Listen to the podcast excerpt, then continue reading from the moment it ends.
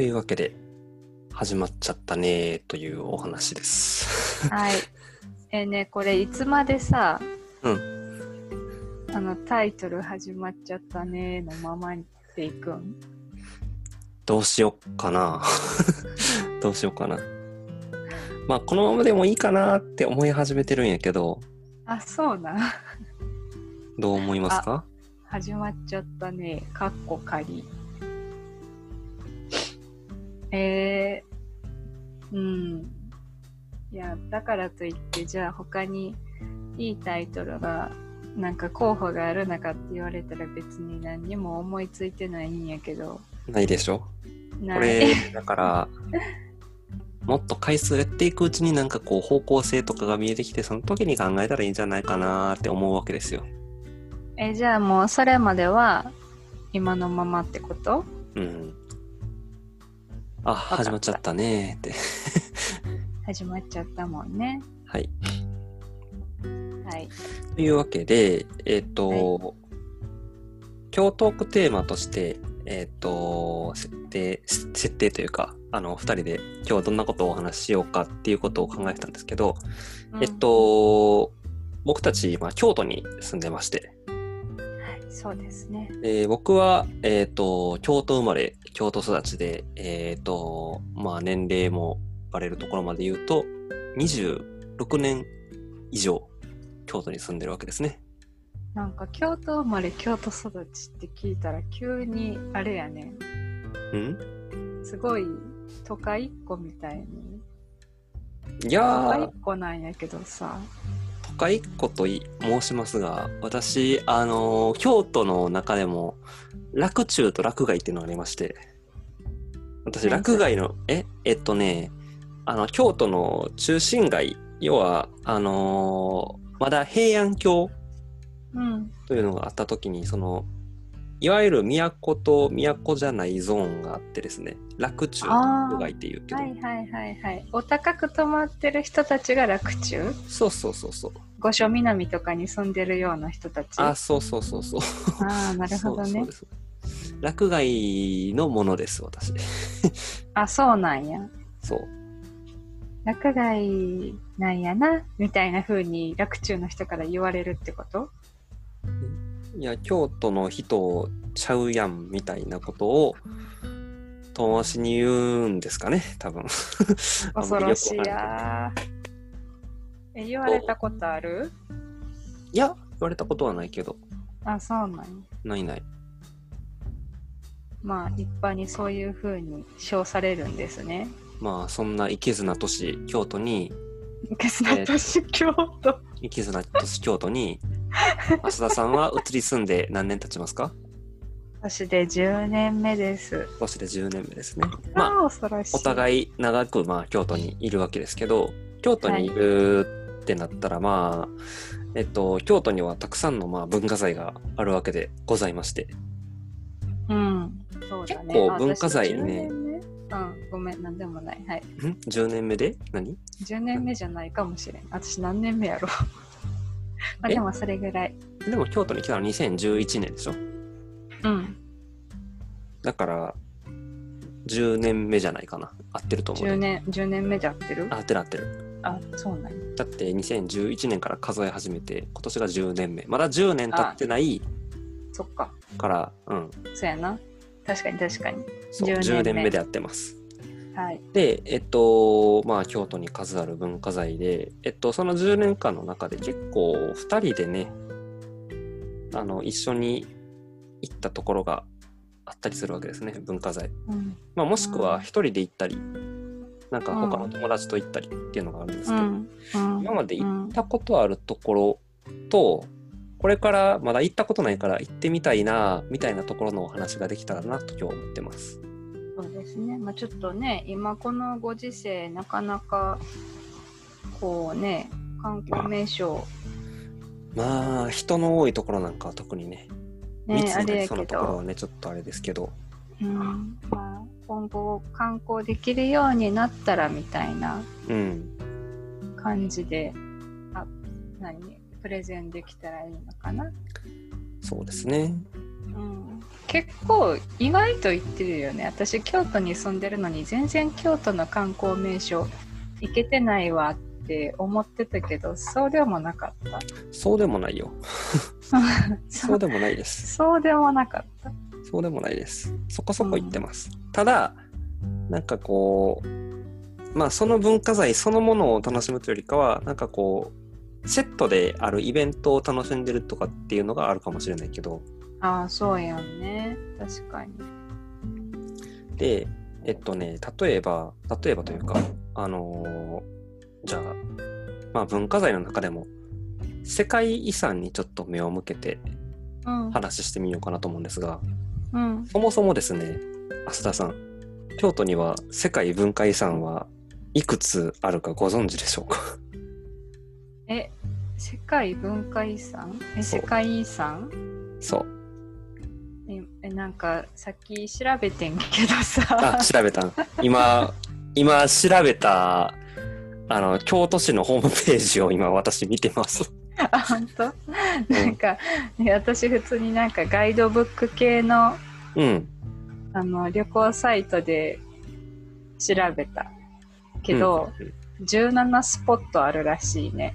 ああ、そうです。17スポットです。うん、では、17スポット、いくつ覚えてるか。今、見てるえ見てるけどあ、見てるんや。じゃあもうクイズはできないですね。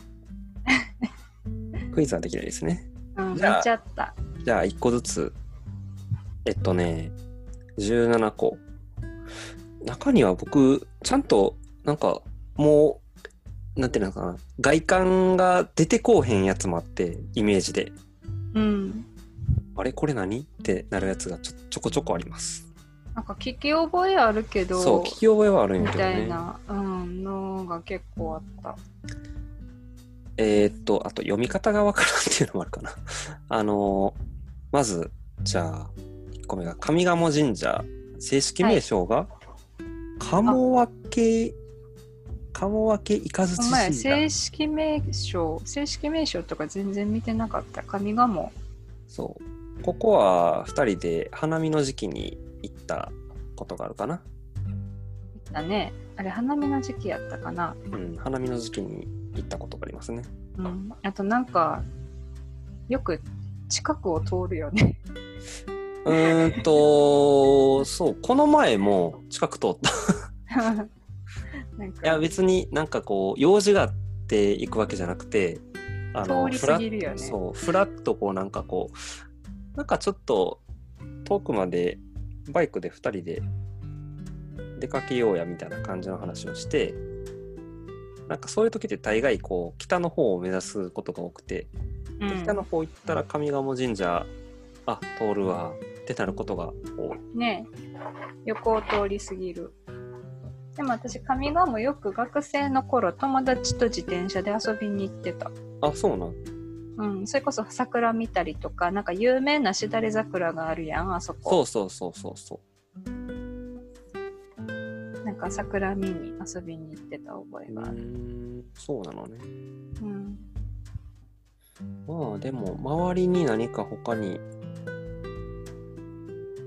あのスポットがあるかって言われたらそんなに 静かなところにあるというか今井食堂があるやん今井食堂が今井食堂あのトンネルズの皆さんのおかげでしたであの北ナシュランで紹介されてた今井食堂ねうんそうこの前そうだから近く通ったから今井食堂寄ろうよって言ってたらその日ちょうどお持ち帰りしかやってなくて食堂自体はやってなかったよねうんそうまあリスクですからね今井食堂今度行った時には食べてみたいもんですけどね食べてみたいよねどんな美味しいんやろうと思って一回食べてみたいさて2番目えっ、と、はい下鴨神社そうね上賀茂と来たら下賀茂ですねえっ、と正式名称鴨宮え鴨み鴨鴨見宮親親神社神社うんうんらしいですうん上鴨と下鴨やったらさ下鴨の方が多分有名やんななんか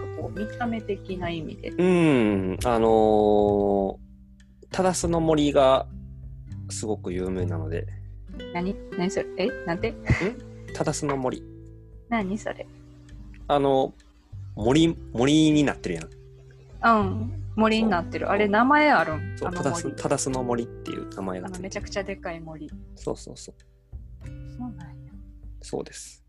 へえと市街地に残ってる貴重な森なので、本当に森なのあれそう、本当に森。へえ知らんかったそうなんやあの辺、モリモリしてるでしょ。モリモリしてるめっちゃモリモリしてるうん。全然伝わらんなこの説明めっちゃモリモリしてる。 結構、下鴨神社は、あのーまあ、二人が通っていた大学に近かったものですから、 うん近かったですね割となんかこうイベントがあることに行って行ってることが多かったからなんかこうか下鴨神社を目指していってたというよりかはイベントごとを目指していってたっていう感じかな下鴨といえばうんあれじゃない初詣とみたらし祭りじゃないそう初詣とみたらし祭りえっと毎年その大学のテストの直前期ぐらい7月の末ぐらいかなうんにみたらし祭りっていうお祭りがあってみたらし祭りなんかみたらし祭りってどうな何やったかななんか一回ちゃんと調べたんやけど忘れてしまったけどとりあえずめちゃくちゃ冷たい川の中をそうそうそう歩いて渡るよねあれそうそうそうそうただし今年は中止になっていたみたいですねそうですよねまあそりゃそうですよさすがにさすがにねでもあれほんまになんか7月の撮影ぐらいやからもうまあまあ暑いやんまあまあっていうか結構しっかり暑いやんかうん結構しっかり暑いけどめちゃくちゃ冷たいよねあの川そうそうそう境内の中にみたらし池っていう池があってそう川じゃないよ池池かあれ川ちゃうんやあれ池に裸足で入ってでお祓いの神様に参拝した後にご神水を飲んで心身を清めるとうんしご神水をこうあのテントのところでガバーガバーってこう 磁石持っうん、なんてか磁石持ってそうそうそう「はい飲みはい飲み」みたいな感じでこそうやねなんうこれあかる流れ作業で飲んでいくそうそうそうご浸水うんね、であの、こう屋台で売ってるみたらし団子を食べようと思うも売り切れてるといううん毎年恒例あそんな感じのお祭りに行ってましたねほぼほぼ毎年行ってましたテスト前の友に達の結婚式ここやったあそうなんうん新親善式っていうのかなうん親善婚ね親善婚まあ親善式ここでややってたそうなんやうんそういうのもまあ神社ですからねまあ神社ですからうんそして私下鴨神社は私昔あの剣道をやってたんですけどうんそうあの親善稽古とか親善試合とかっていうのを下鴨神社でやってましたよいつもの前でお稽古するのそううそうそうそうそうへえやってたちびっ子が集まって試合してたりしてたすごーいそうだから下鴨神社はなんか、何かと、はいそう剣剣道をしてた思い出から始まりうん大学時代大学はの時初詣とみたらしい祭りでお世話にな りああとあと蛍見る会みたいなのもあるよねえ知らんわ下鴨神社の蛍、そうなのなんか下鴨結構上鴨神社は本当にあの桜が名所でこう厳かな神社っていうイメージやけどうん、下鴨どっちかっていうとイベントに特化してるイメージ どっかってどっかってなんかイベント秋ぐらいいつもさ映え映えるインスタ映えするイベントやってるやんなんか私毎年行きたい行きたいって言って行けてないんやけどうんなんか何やったっけあのえっ、とチームラボうんがかみたいなところが主催してる七色に光るこう大きなバランスボールみたいなのが敷地内のそこら中に転がっているっていうインスタ映えなイベントやってる。うーん、知らない。うんと、いや行きたいん行きたいんやけど今年多分ないなないね、そういうのは。ないな残念まあ、とにかくなんかイベントごとでよく行ってるんやけど、逆にだから静かな時に行ったことはないから、静かな時に行ってもいいのかもしれない。ああそうね確かにこう純粋に神社をそうそうそう。楽しむまそあ、うですねないと、ないと思うけど。 なさあ、かなかねはいさて、え3つ目、 3つ目えー、東寺ですね。東の寺と書いて東寺。当時さあ、これも正式名称がございまして、ご存知ですか知京らない王五国寺と言いますね。京王五国寺。全然わからん当時ちょう当時っどて、言われたらわかるうん、当時って言われまあ、あの、五重の塔が有名なお寺ですね。じゃあそれさ私五重の塔当時やと思ってたんやけどうん。なんかささっき調べてたら違うっぽいんやけど。 違ううん。などういんうこか、とちょっと待ってな。えいや、当時に五重の塔やで。あれ同時違うにの五重の塔やんな。え、ちょっと待って、どこやったっけまあ、五重の塔っていうのがそもそもいっぱいあるから、あ、そっか。そう、あの、仁和寺にもあるし、第五寺にもあるしってか、全部それも、そうそうそうそうそう。あの、すべて、すべて世界遺産です。そうなんや。ああでもすぐあ 50, 50の塔自体は、えっと、世界遺産認定されてたかなちょっとなんか、その、当時の五重の塔は国宝って書いてある。うん書いてあるねあのー京都全部で6箇所あるらしいですね 五重の塔がそうそうなんや市内に限ると4箇所やけどうん。あの京都府内にすると6箇所もあるらしいもでっといっすすごい。当時ね、ここも桜のライトアップとかがあるもんね。そう我々が知らないだけですそうそうなん桜だのそこの桜のライトアップの時に行ったんよねえっとあれはいつだったかな2015年かな多分よう覚えとんな。結構覚えてるのそうね。夜桜見に行ったね。そう夜桜を見に行きましたうん、二人で一緒に見に行きましたうん、うん、うん。はい。というわ当時はねあのーちっちゃい時から割と近くををうろうろしてたことがあってねというのはけで近くをうるうる。はい。そうそうあの親戚のうちがあの辺りの近くにあったからああ、そういうこと。そうそうそう盆と正月くらいにあその辺をうろうろすることってあったんよねうーん。うんなるほどね。なんかちっちゃい時の思い出も込みのお寺なんやそうそうそうそう当時の中でねあのーお正月ぐらいの時期はあのガラクタ市とかやっててうん。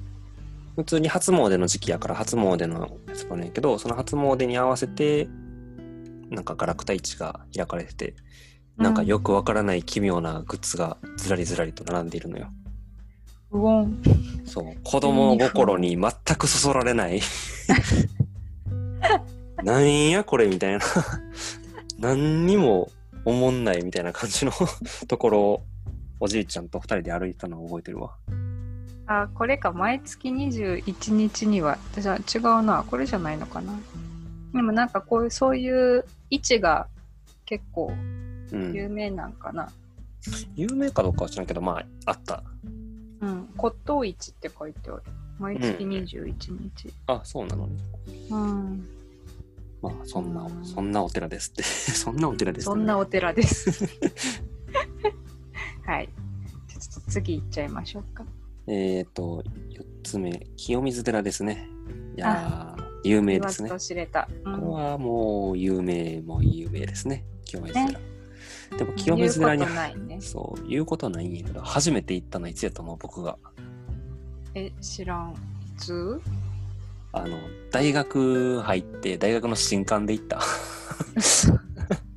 京都そにうずっといるいうもんそういうもんやと思うよ京都に住んでてそういうもんなん京都に住んでてやっぱり行かへんよあ、そうなんや。うんえーえ、じゃあ私の方が早いってるんじゃない私、小学校6年生の修学旅行で行ったよ、清水寺。うんそうやと思ううん。そうなんや。なんかあの、ずっと補修工事されてたよね、清水の舞台のとこ最近。うんうんもう終わったんかなどうやろうねね、最近行ってないから分からんけど。で清水寺ね、本堂も結構有名ですけど、こう、観光名所としてやっぱり有名やからっていうので、周りにある二年坂とか三年坂に結構話題のお店とか、なんか有名なお店とかが多くて、うん周りでも結構楽しめるよね。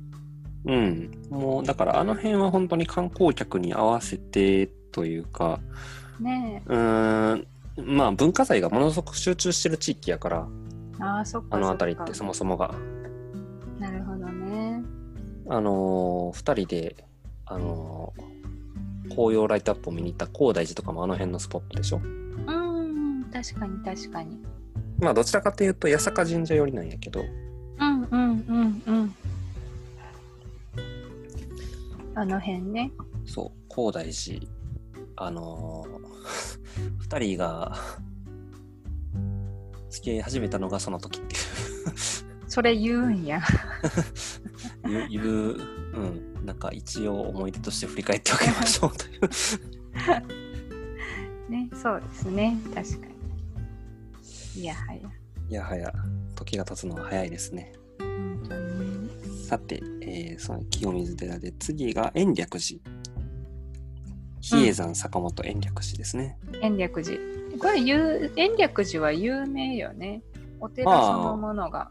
まあ、織田信長が焼き討ちしたで有名だと思うので。うん。これ、延暦寺さ、うん。あの、住所的には滋賀なんやな。そうね、滋賀やね。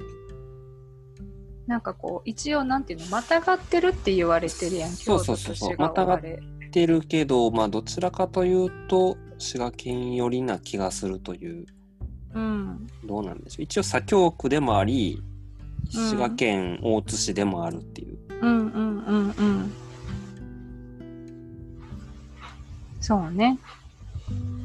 うーん実は比叡山行ったことないねそうなんあひ比叡山あ比叡山の近くには行くことはあるんやけど、えっとうん延暦寺に行ったことはないかな私も延暦寺はないかな。これね、結構ね、大変なのよね、行こうと思うと。車があったらそんなことないんやろうけど。うん車は登山道があるもんねなんかねえ、入り口があってそうそう。なんか、遠いよね。まあ普通に車車乗って行きますか延暦寺まで。でも延暦寺って何か何あかるのか何かあるのかないや 延暦寺があるんやけどな延暦寺がそこにあるじゃろうかって感じやけうど、ーんそうですね、まあ、逆にそれ以外何か求める方があれなのかなかもね延暦寺、今一応ちょっと延暦寺を調べてるんやけどもうん比叡山はねなんかこうハイキングうんのこうなんか道っていうかそういうイメージが強いですねどっちかっていうとその比叡山じゃない延暦寺がっていうより比叡山そのものがなんかハイキングとかうんプチ登山してる人がいっぱいいるなーっていつも思うんうななんるかほど山に登る人たちがいつもあのエーデン乗って 比叡山方面のエーデンに乗ってるなと思っうんて、うんうん。まあ、ドライブウェイで行ってみてもいいんじゃないかな。なるほどそれか、まあ、ロープウェイに乗ってでも。うんうんうんロープウェイね冬は止まっちゃうんですよロープウェイ当たり前ですけどうーん。まあ、でもなんかこう、行くのめんどくさそう。ほらほらめんどくさそうだ な。世界遺産ですよ世界遺産、そうですね。世界遺産ですね。世界遺産ですはいさあ、まあというわけで、6つ目。はい第五寺かな第五寺かな第五寺やな。第五寺。第5時これはどこにあるの第五です。 第五にある。第第5がどこかねあんまり分かってないね第5ってどのえ辺なーっの、と、地下鉄の駅に第五ってあるのご存知ですかいや存じ上げません京都市営地下鉄って、えっと、2つ路線があって、あの地下鉄東西線っていうのと地下鉄烏丸線っていうのがあってその東西線の方の、うんまあ、東西線っていうだけあって東西に伸びている路線なんですけど、うんえっと、東の端端っこの方、うんえっと、終点が、えっと、六地蔵っていう駅ね、うんその一個手前が第五っていうところで、うーんちょうど山科のところにうある、ん山科区のところにある地域なんですけど、うーんそうなんやでもいでも行ったことない、行ったことない。醍醐寺行ったことない。第五の方もそこそもそも行かへんから、うーんなんかちっちゃい時には、第五にスケート場があったらしくて、へえそうなんなだんか、物心をついてない時に行ってたでーみたいなことは聞いたことあるけど、知りまへんっていう感じですね。あそれぐらい昔うん。あのーちょうど小学校の途中ぐらいに、あのー京都の西小国総合運動公園うんに京都アクアリーナっていう施設ができて、うんそこが、あのーいわゆる水泳とスケートリンクうんの施設なんですけど、そうそこ、そこができるまでは、なんか京都のスキー場と、ステスケート場といえばそっちやったらしくて、へえというお話をんだ調べたらあるのかな第五醍醐ってさ、えーとお花見スポットよねあれ私がそう思ってるだけ第五がお花見スポットうんうーん行ったことないから実はちゃんと知らないのよね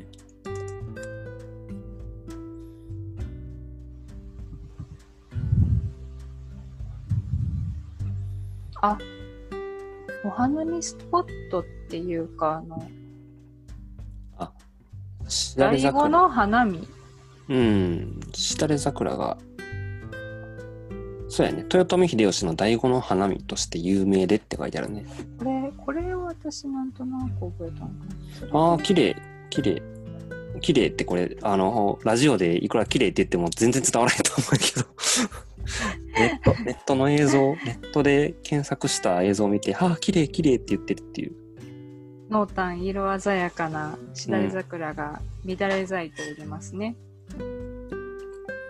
ああいいんじゃないですかね今年気になる方今年今年じゃないぜひそう来年行ってみたいな来年行く、ね第5次来年行けるかな桜の時期に外出でき るかわからない私は無理だと思うよ。わからないねまあでも行ってみる価値はありですな。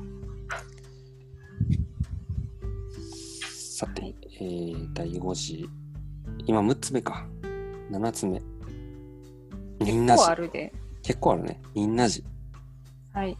仁和寺って仁和寺のある奉仕しか出てこんのよ私。仁和寺にある奉仕ね。仁和寺にある奉仕って、インラジのエピソードじゃなくて、あのー岩清水八幡宮のお話やから、イどンうやラっジたがっ、けいや、岩清水八幡宮に、ま、お参りしましたって、いやー、あそこめっちゃ良かったわーって言って、で、なんかこう、山道登ってってる人いるから、あれなんか山登ったのになんかあんのかなまあ、いっかーと思って、そのお坊さん帰ったけども、実は山ちゃんと登ったところが本物の岩清水八幡宮の本堂で、ああ、なんかそんな話あったような気がする。っていうお話、あれは。ああ、そうやったっけそっかそっか。そう。何事も案内役の人はいてほしいものですね、みたいな感じのお話を、なあるれほは。ど。まあ、だから岩清水八幡宮の方ではなく、その奉仕がいた仁和寺の方ですね、これは。うんうんうん。仁和ね、寺嵐山の方よね、仁和寺確か。うん、嵐山、うん、嵐山、うん、そうね、嵐山っていうよりも、まあでも、確かにそっちの方ではある。うん。えっと、嵐山が結構西の北の方にあって、そこからちょっと東,、ちょっと東によると仁和寺、そこからさらに東ちょっと北によると、あの、あの、この後ちょっと話出てくる龍安寺。うん、あ有名な。なんうかんその辺はいつも観光じゃないわ、紅葉シーズンになるとなんか名前を聞くそうおね。寺やね、仁和寺とか龍安寺とか。そうね。はい、じゃあちょっと行たこはサクサク行きましょうか実はないです。あそう、私もないです。じゃあ8番、平等院。でも、ね、土定番ですね。行ったことあるないです。そう、ないのよ。10円玉ないのよ。十円玉ないよね。 10円玉行ったことないのよ、病院の上一に放回浪行ってみてもいいかなって思うんやけど、なんか、宇治に行くってことがないやん。うちね、ちょっと、なんか一時期、頻繁に行ってたことが、頻繁でもないな。まああの、ちょこちょこ行ってたことがあったんやけど、行ったことないな、まだ。うん。宇宇治治といえば、富士といえば、宇治川花火大宇治とい会えばは綺麗ですよ。宇治川花火大会何年もやってへんやん。 うん。うん。宇治とい えば、中宇治といえ村ば幸吉本う店ん。そうね、中村東吉本店ありますね。一回行ってみたい。私はそっちに行ってみたい。あ、なるほどね。JR の宇治駅のすぐ近くよ、本当にあれ。あ、そうなんや。うん。美味しそうやんな。抹茶のうおん菓。子。抹茶のお菓子といえば中村天吉さんですね、京都に。中村藤吉の話で終わっていいですか いいです。 いいのね。10円玉エピソ十ード円が。玉の話じゃないけど。じゃあ、もう一つ宇治の、宇治神神社ですね。私これ知らんかった。僕も知らない。実は知らない。ね宇、治神でも神社。平等院から歩いて10分ほどにもう一つ世界遺産がある。うん。ね本殿は日本最古の神社建築だそうですよ。えー、すごーい。確かになんか渋古いよね。渋古いですね。なんか鎌倉って感じがする。なんか、そうなんうん。なんか、鎌倉って感じがする。 なんじゃそれ。何がどう鎌倉の鎌倉時代って感じがする。この作りの雰囲気が雰囲気が。うーんなんかすごい変わってるよね、確かに。ななんて言って、なんかさ、格子状の、なんか網戸バーン張りましたみたいなさ、網戸バーンってそう私はもう人のこと言えへんぐらい説明下手くそやな。 うん、ラジオ向いてないのではちょっとなんか、じこれ神社なんですかっていう、なんか作りじゃない。どっちかっていうと、お蔵っていうか倉庫っていうか、うんなんかちょっと見てる写真が今少ないからもうちょっうとんいろんな幅広い写真見たらもっと違う印象を持つのかもしれないけどそうね。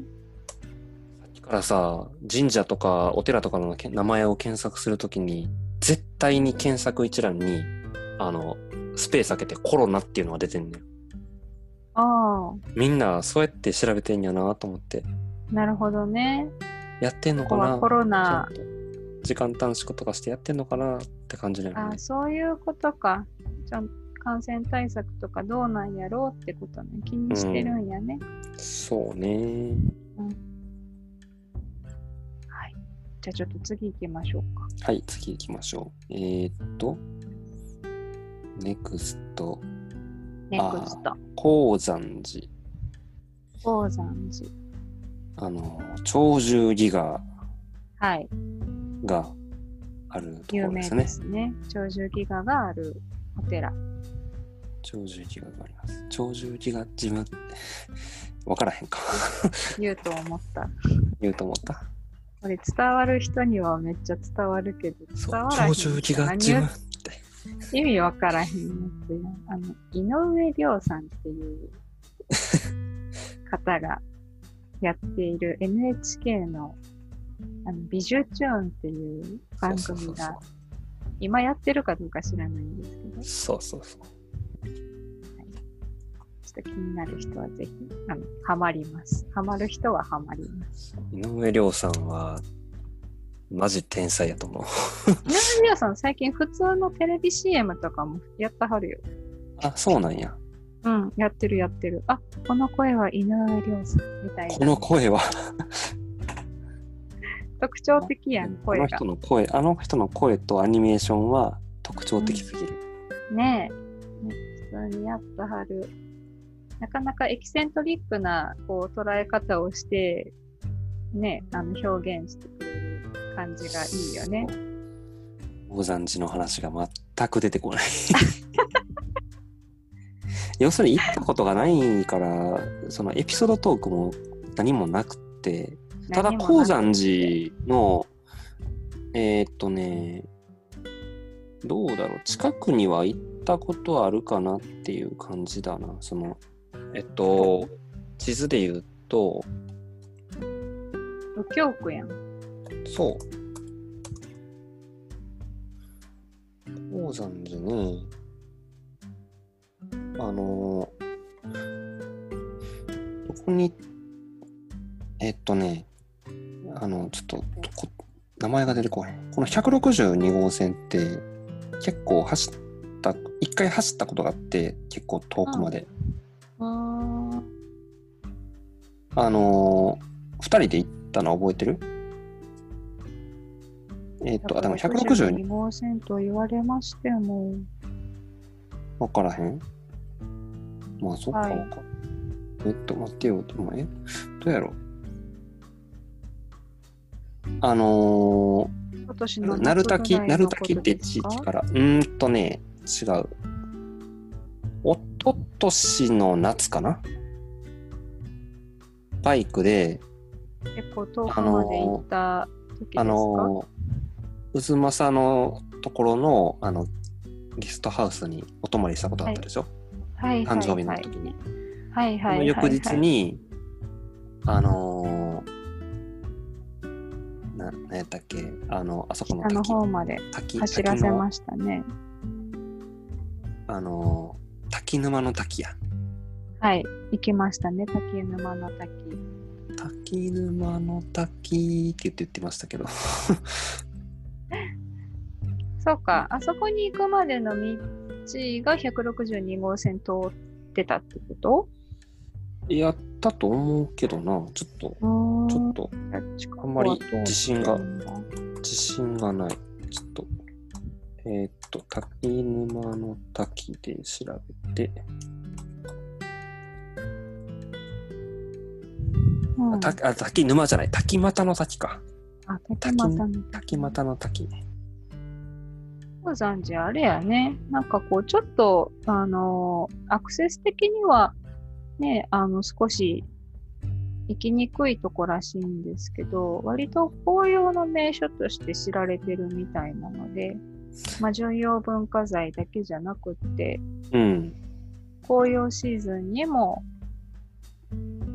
まあ、紅葉シーズンだけじゃなくてもあれかな行ってみる価値ありって感じですそね。して滝俣の滝より全然近いから全然近いな行けちゃうね。全然行行ける全然行ける2人でまた行こうバイクで車でもいいよきましょう。うん。どっちでも。ちょっと鳥獣戯画って見られるのかなえー、そんな簡単に見せてもらえへんのちゃうかなどうでしょう、うん鳥獣戯画やでだって。鳥獣戯画やで私、鳥獣戯画のマスキングテープ持って るもん。だから何いや、そそうなれ、んいや、ですゆう、ゆうべゆ 有名ってことを言いたかったんですそれぐらい有名なところなんやから簡単に見られないぞっていうことが言いたかったのそうそういうこと、そういうこと。どうでしょうちょっと一応今今のうち調べておこう鳥獣戯画見られるのかなどうなのかなえー、っとえー、っとえー、っとあ、なんか、でも見られるっぽいうーん、見られるっぽいかなとか見られそうやで多分ほんま。じゃあ、行った時には、ちょっと、必見の価値ありですね。うん鳥獣戯画ですか。さて、えっ、と、次、西宝寺ですね。まあ、苔寺の方がイメージ、うんうんあの、名前としては。ここはね、行った、行きたいね。行きたい。私行も苔寺行ってみたい。きたいけど行ったことないわ。私も行ったことない。あの、めちゃくちゃ綺麗な苔が、緑の絨毯をふわーってこう、境内を覆ってる、もう歴史の教科書とか資料集とかを見て、うわ、ここ生きてーってなってる人うん多いんじゃないかなって感じのところ。で、ここって確か、なんか、あの、参拝のために往復はがき出さなあかんところでえー、予約制ってことそうそうそうそう。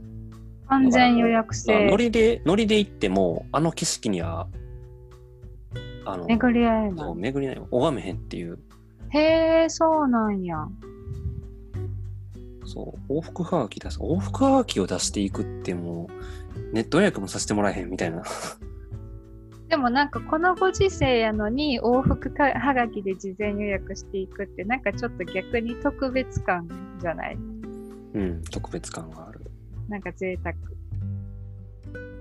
いいかもね。一回行ってみたいねんな、苔寺。事前申し込みについて調べています、今。苔寺、禅寺なんですね。うん、そうですね。えー、知りませんでした。勉強になりました。庭園の一般公開を昭和3年からスタート。うん。昭和3年。でそこから昭和30年頃から庭園ブームが始まって世界各国から多くの方がいらっしゃるようになってその結果ですね観光郊外があー観光そうしてきて郊外が。うんだからこう雰囲気をちゃんと保ちつつうん。皆様に心静かにお回りいただきたいということで事前申し込みの制度ができたらしいですねうーん。でしかもねこれ参拝希望日の2ヶ月前より受け付けますでそれすぐ埋まるやつじゃん。で遅くとも1週間前必着でお申し込みくださいって書いてあるえー、そうなんや要するに2ヶ月前にやっとけよってことやな、これ。そういうことやんな。きっとね、いっぱい応募してるよ。だって昨今、苔ブームですもん。昨今。苔ブームです。往復だはがき出してみいひん 今今はダメか。今はダメよ。今はダメか。今はね、ダメよ。 ダメ。行きたい。行きたいよ。ね、たいよ。行きたいですけど、今は我慢です。そうですか。残念。というわけで、西方、西方寺、苔寺でした。はい。えー、お次、天龍寺ですね、天龍寺。天龍寺、これも嵐山の方のお寺ですね。ねえここもなんか紅葉のイメージやな。うん。で、あの、天龍寺の近くは、それこそ嵐山に行った時には、もう目の目の前通るんですけど、入ったことはないです。すごい大きいお寺じゃなかったっけ、天竜。うん。あの、こね五山、五山実説の1位ですから。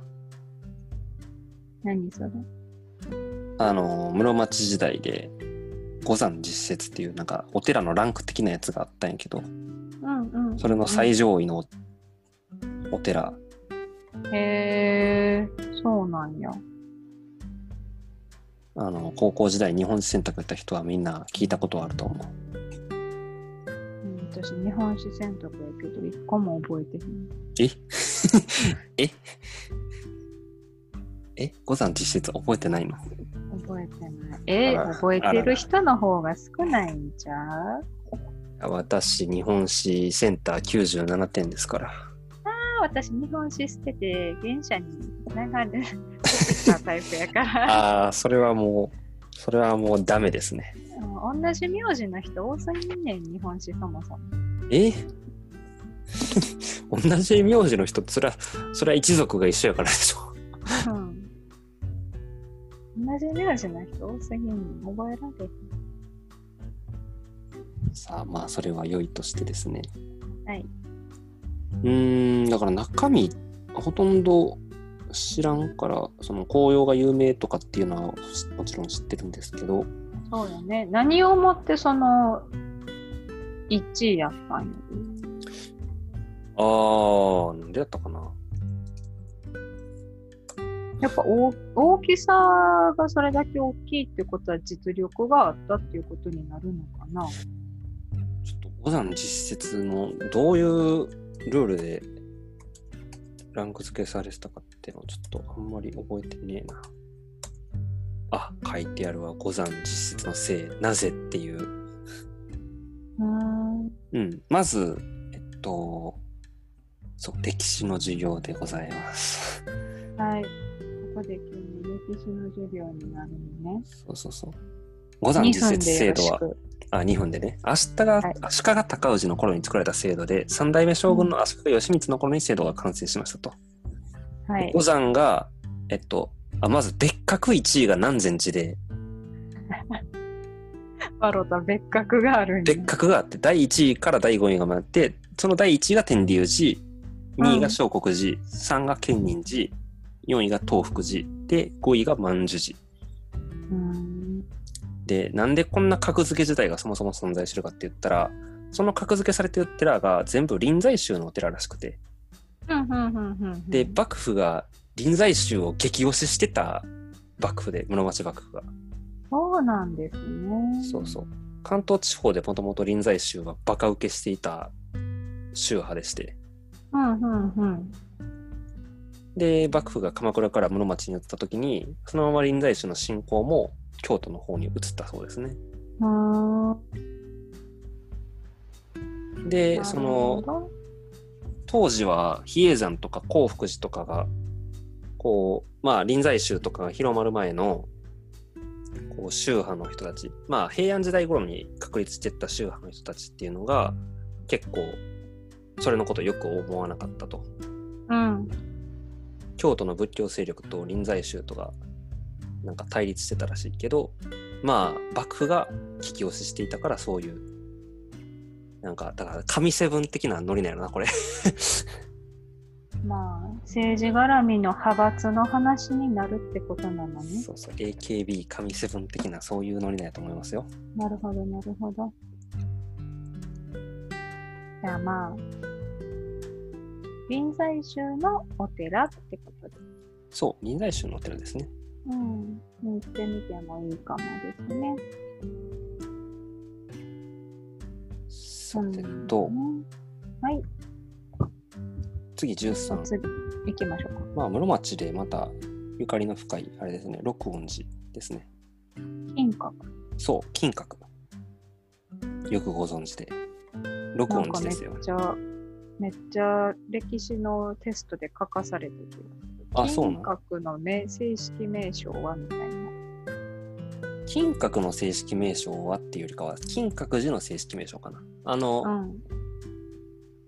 あの、えっと、いわゆる金閣、金閣が、えっと、そのまま金閣寺っていうふうに、あの金閣ってあの、いわゆる、あの、金ピカの、うん。あの、金ピカの、そう、あの建物が金閣、足利義満の別邸なんですが、あそこの境内すべてが六音寺というお寺ですね。うん。そうですね。えっと、てか、あの建物自体のことを、えっと、金閣寺シャリ殿っていうふうに言うのかな。うーん。えっと、去年初めて行きましたね。うん。初去めて行きまし年、た。去年初めて乗りで行きました。二人で。はい。ノリで。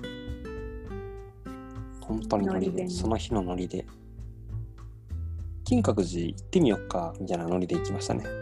うん。行きましたね。綺麗だったよね。うん、綺麗やったし、そこそこ人がいたし、なんうんうか、んめちゃくちゃ観光シーズンっていう時に行ったわけでもないんやけど、たくさんの人がい多かったたねイメージが。うん。ねさあ、そんなもんですかね。え。はい。もうサクサク行きましょう。ま次だまだいっぱいあるから、ね。次、あと4つ。あと4つ。はい自称寺ですね。今度は議員閣ですね。そう、銀閣です。銀閣。うん。行ったことある銀閣。ないの。あ、ないの。僕ね、僕は、大学入って1年目のゴールデンウィークに、一人で行ってん。どうした んどどううしたしんたんどうしたんって、どうしたんって心配されてるんや けど。いや、どうしたもこうしたも一人で行った方が楽しいと思ったから、一人で行ったんよ。うーん楽しかったなんよ。かでもね、あの、なんか金閣はやっぱこう、草原な感じやっか。金ピカでうんうん。豪華っていうか。うん。なんかこの渋、渋い感じもいいよね。う金ん。閣の。これはこれで。むしろなんか京都の人は多分銀閣の方が好きな人多いんじゃないかなって勝手に思ってるんだけど。ええいや、銀閣一回行ってみたいなと思ってる、思ってるし、近くまでは割としょっちゅう行くんやけど、いろんな行事で。銀閣寺には行かないよね。いや、銀閣はね、住める。どういうことやねん。あの、住める素晴らしさがある。あ、こういうところで住めるよねっていう。うんこういうところで生活したらもう生活がピシッとなるやろなっていう。なるほど。金閣は住めへんやん。ああ、金閣のシャリ殿なんかに住めへんやん。住めへんな。どこ座っていいんかわからんわ。住める住めへんって自分で言い出してないけど、なんやねん。まあ、銀閣はこう、もうちょっとあれなのかな。なんて言うあれってどれななんて言ったらいいのなんかこまあ歴史の授業で言うと銀閣はとにかく足利義政八代将軍がう、うん、あのいわゆる戦国時代に突入しててもうここに引きこもってたというイメージしかないんやけど、うーん、うん、ああ応仁の乱がガタガタガタがって言って閉じこもってたっていういいや、病んでるやん。そう。や病んでる病んでる病んでたかどうかは知らんけど、えっ、と、応仁の乱が、えっ、と、1467年やったかな。意を虚しく応仁の乱で、うん、まあそこから戦国時代がスタートしたと言われていますが、はい。このひ、えっと、銀閣が1482年に開いたうんなんで、う。うんんうんなんかもう作っては筆記になってたという逸話を聞いたことがあるはずどうなのかな、うんあんまりちょっとごめん記憶が定かじゃないのでもしかしたら違うかも簡素古短の美を追求し作り上げたって書いてあるよ。なんてなんて簡素古短。だから、何シストで、うんこうなんかわびしい、わびさびみたいうんうな。んうんそうそうそうそうなんかわび渋さかわいいみたいな。そうそうそうそういいよね。なんか心が休まりそうよね。こういうところで渋いお茶飲んだりして。そうねうん。一回行ってみたいな全然いけるよすぐよいけるよね。金閣の周りもね、結構美味しい甘味屋さんがあったりとかする し。スイーツの話ばっかりじゃないのいいんやけどえ ねえやん。いいんやけどねええねん。さて、あとはい3つですね。うん。龍安寺。龍安寺。これは有名ですね、龍安あの、石庭がめちゃくちゃ有名な、枯山水の庭園が寺。うんうんうん。めちゃくちゃ有名なところですけど、逆に言ったらそれ以外をあまり知らないというのがあってですね。ああ、確かに。名前はよく聞くし、この石庭の写真もよく見るけど、確かにそれ以外でって言われると、あんまりイメージがないかもね。うん。そして行ったこともないというそうですね。龍安寺。ただ、ここも一回行ってみ、この石庭は一回生で見てみたいなって思ってる。生で見れるんやったかなあ、そうなん、こここそ見られへんのどうやろう。いや、見るにしても、どういう形で見るんかなっていうのをってこといや、なんかこう、だから多分、そんな、目の前、目の前で見られんのかななんか、ちょっと遠間で見るみたいな感じだったかもしれん。そっかそっか。近くでは見せていただけないかもしれないね。あ、いや、そんなことないか。石庭配管できるね。配管できるけど、どこまでできるんやろ。どこまでできるんでしょうわからない。行ってみて。行っ確てかみ、めまし行ょってみりゃ確かめられるって感じですかね。う。ねえそうですね。やっぱりなんかこう、私まだ京都に来たばっかりの頃は、こういう寺社仏閣の良さが分からなくって、うん。なんか、いか、行こうともしてなかったけど、うん。これぐらいの年になってくると、なんかこういうところで、ゆっくりしたいなっていうか、ね、自社仏閣をちょっといろいろ見てみたいなってなってくるもんなんやな。うん。気持ちが変わったのね。ね、大人になったというか。ちなみに石庭はどういう意図で作られたかっていうのは謎のままだそうですよ。へー誰が作ったかも。わからへんらしい。へえ。そうなんだ。ナスカの地上絵的な。なんかちょっと面白そうだね。いやだからこういろいろこうなんか解釈とか説があるみたいですね。うんうんうんうん。いや、いいじゃないですか。好きですよ、私、そういうの。でははい。あと2つですね。本願寺西本願寺、と西本願寺の方ですね。うん東本願寺の方ではなく西本願寺の方です。西本願寺そうね通るけど 通るけどという感じですね。私一回行ったわ。いや入ったことはあるあるあるあるあるなありますあります。通るばっかりやけど入ったこともある。うん。何で入ったかは忘れたけど入ったことはある。うん。私なんか大学の時に絶対行かないといけないやつで行った。あれ、絶何やっいったぱい行かないといけないやつ。なんかね、大学に入って、うん。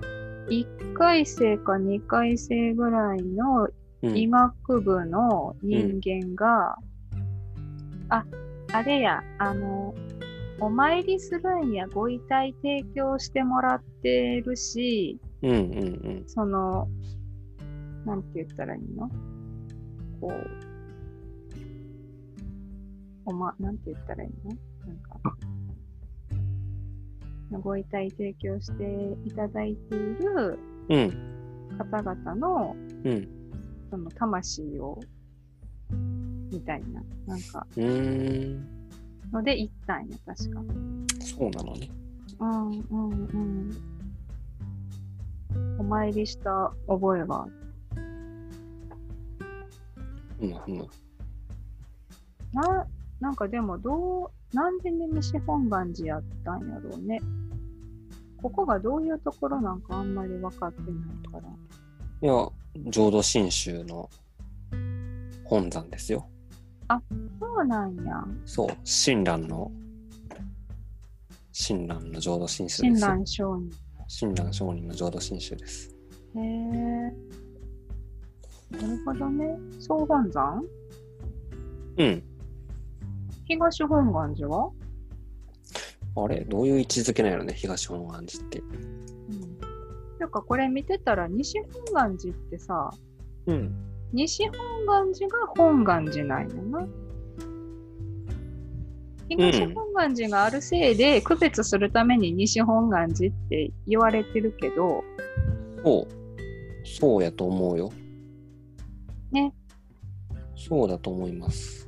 うんうんうん、そうだと思います。。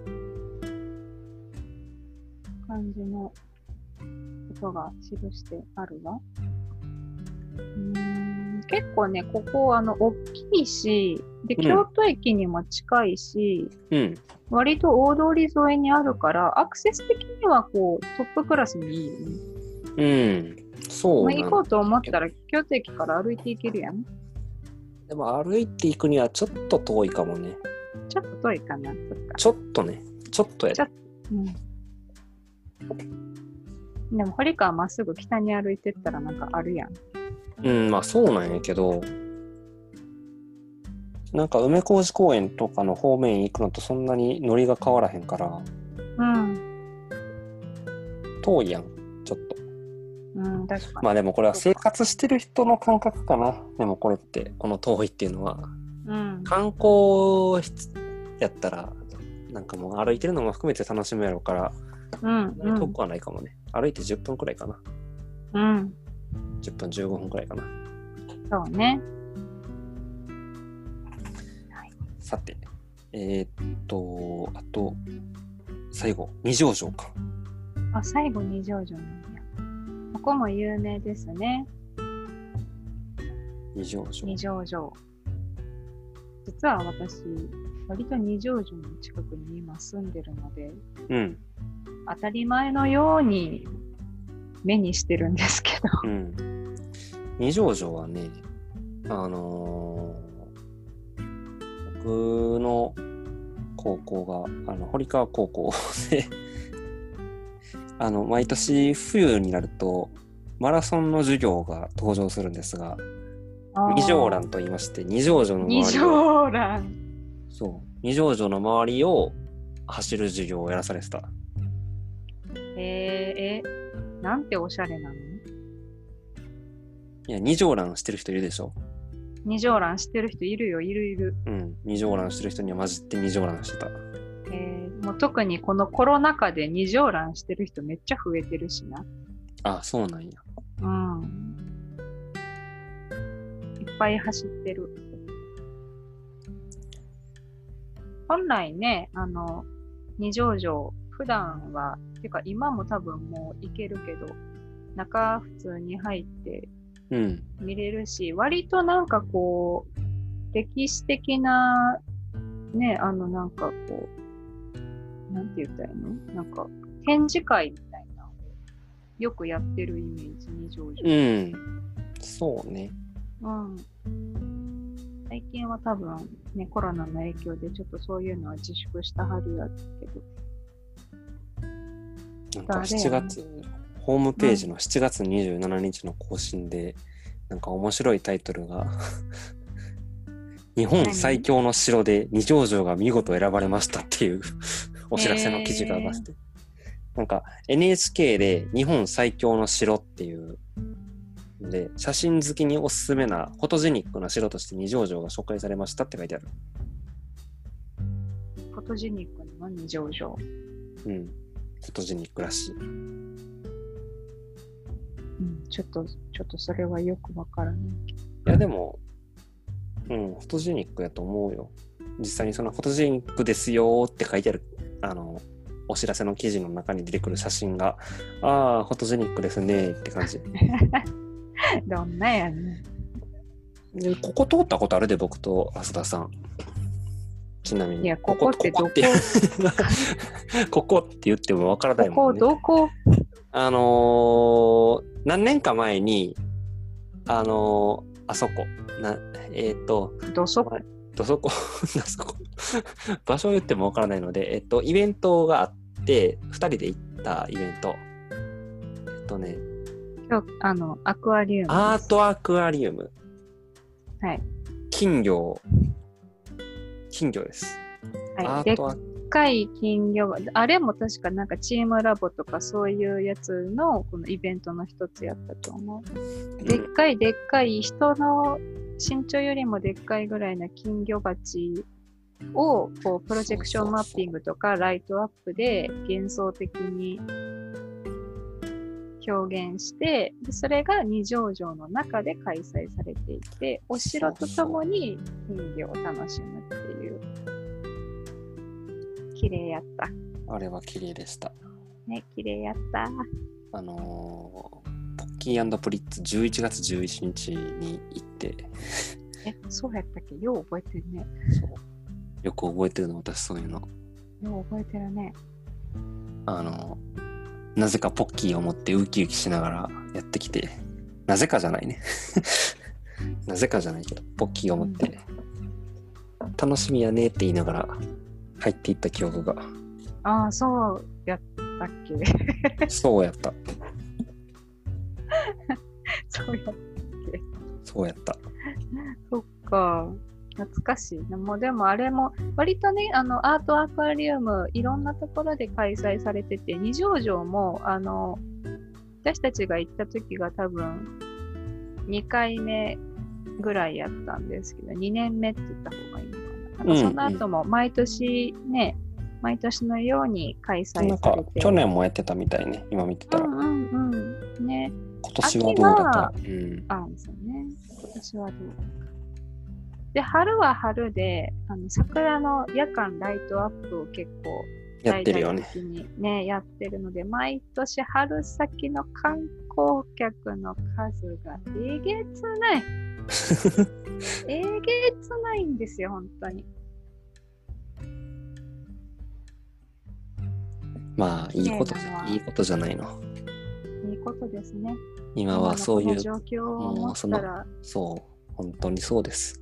本当にね、当時はげんなりしてたけど、さあ、というわけで結局もう、ちょっと1時間以上喋っちゃったかなあもしかしてそうなんや。そんなに喋っちゃったんや。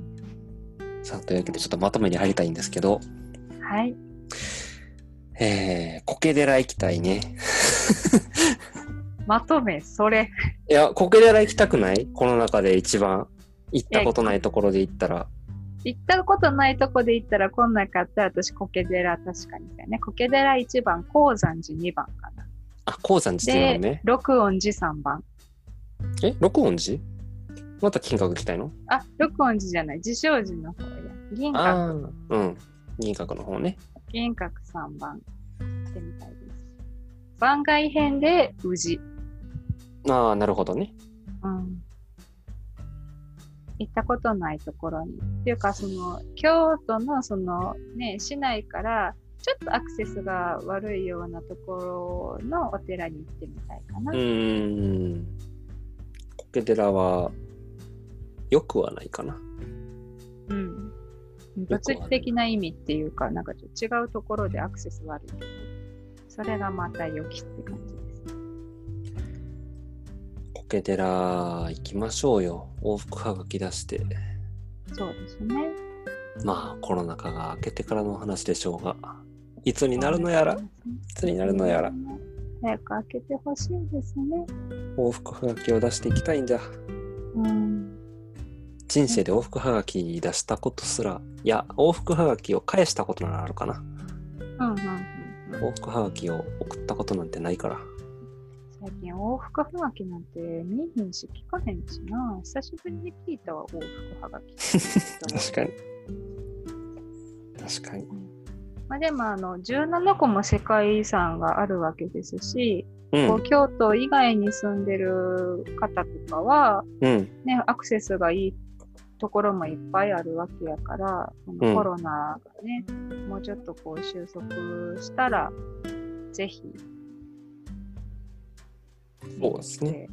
ね欲しいなぁと、ね、やっぱこうやって見るとさすが京都はすごいね文化的な建造物とか有名なものが当たり前のように街中にあるうん。まあ、慣れてしまってるんやけど、完全にそれに。そうやね慣れてしまってるとは言っても、でもやっぱりこう、なんか、すごい、パワースポット感ある場所に来ると、あの、特別雰囲気変なわるよね、雰囲気が変わって、うんちょっと生活している感じとはちょっとち明らかに違う雰囲気を感じ取ることはできるから、違う気配がなくうん。なんか最後スピリチュアルな話になったけど、 まあいいでしょう。てはい、はい、ということでさあ、というわけで、コケ寺に行きたいというお話で終わりました。はい私はね、私は。浅田さんもコケ寺。うんコケ寺はい。じゃあまた来週、また違う話題をうんまた持ってきてお話ししようかなと思います。はい。相変わらず拙い二人ですけれども。聞いてくれてる人いるかな聞いてくれてる人いるかなじゃ あ、ありがとうございました。はい、ありがとうございました。それでは。